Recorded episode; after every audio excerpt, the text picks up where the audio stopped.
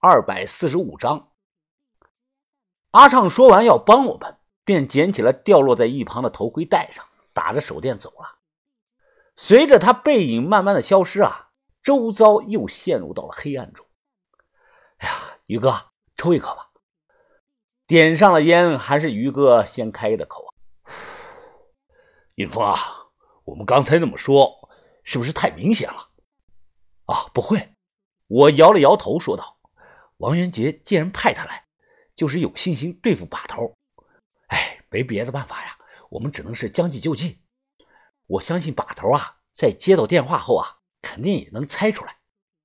那你说把头会不会过来呀？”我眼神坚定的说道：“啊，会啊，而且会很快的。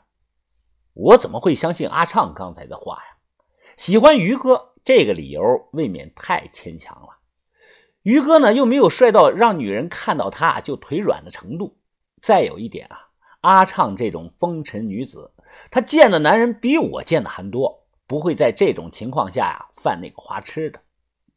眼下的情况是啊，王元杰目标不在我，在把头和我背后的团队。他呢，他是想斩草除根呢。随着时间的流逝啊，我心里是越来越慌呀。哎。于哥，王元杰让阿畅下来，证明他已经知道了我们藏在这个矿坑啊！这样下去，于哥，我们是不是太被动了？必须做点什么呀？你的意思是上去抢一把枪，和他们火拼啊？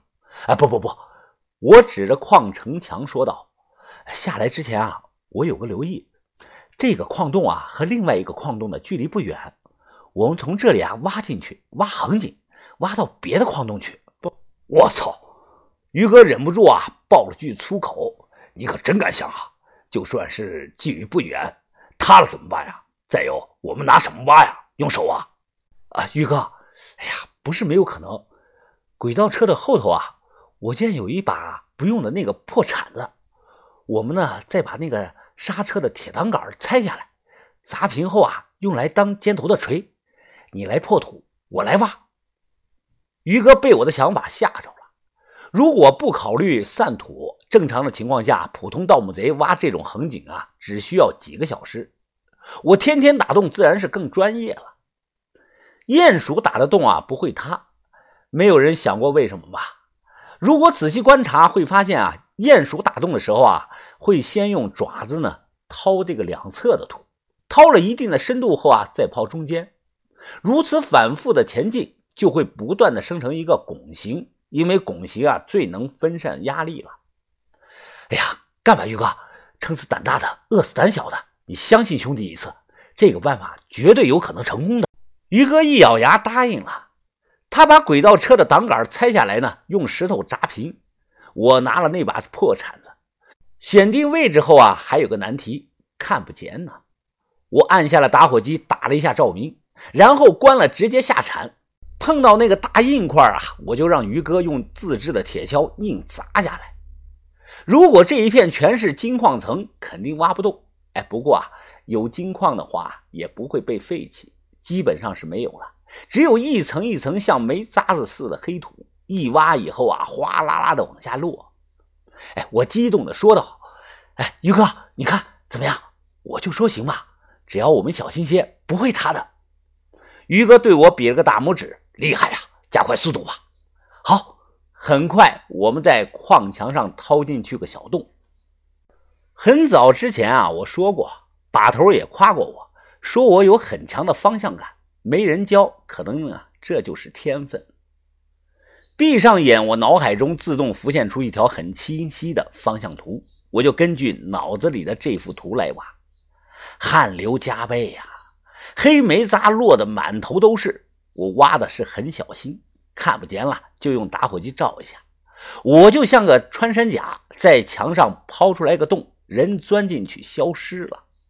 怕王元杰改主意啊，突然下来，我们用那个轨道车挡住了洞口，人在里头是拼命的干。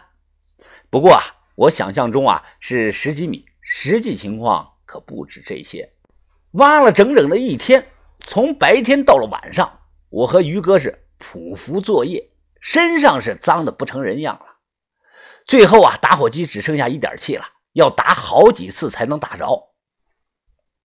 于哥啊，有些绝望，喘着气说道：“啊，玉峰，我我们死定了，这里完全看不到头啊！”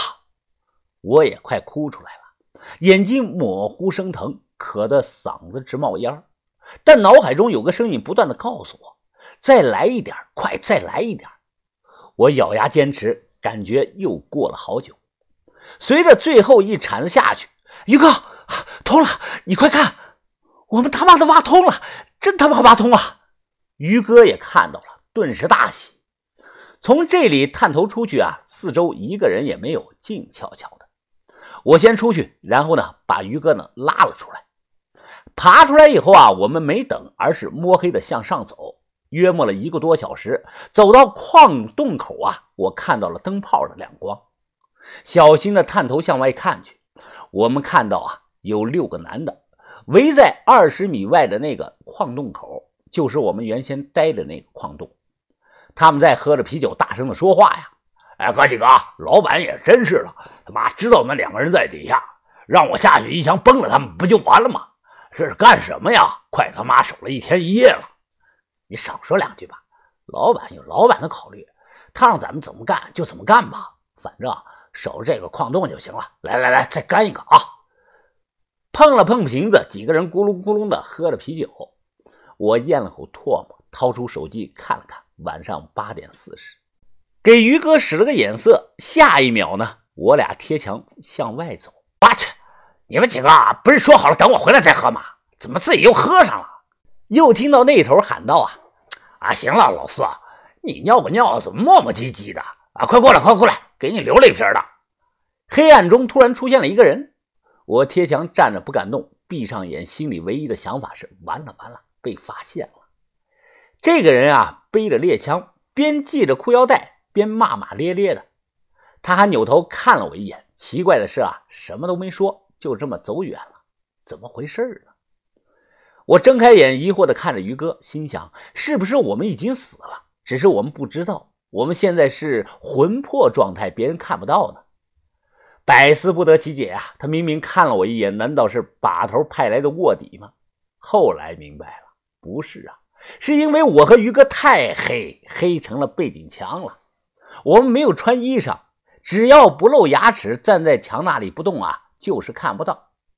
以前听老人讲过一个笑话，说一个人黑的晚上出来走夜路，另外一个人呢，只看到一双牙齿在路上飘。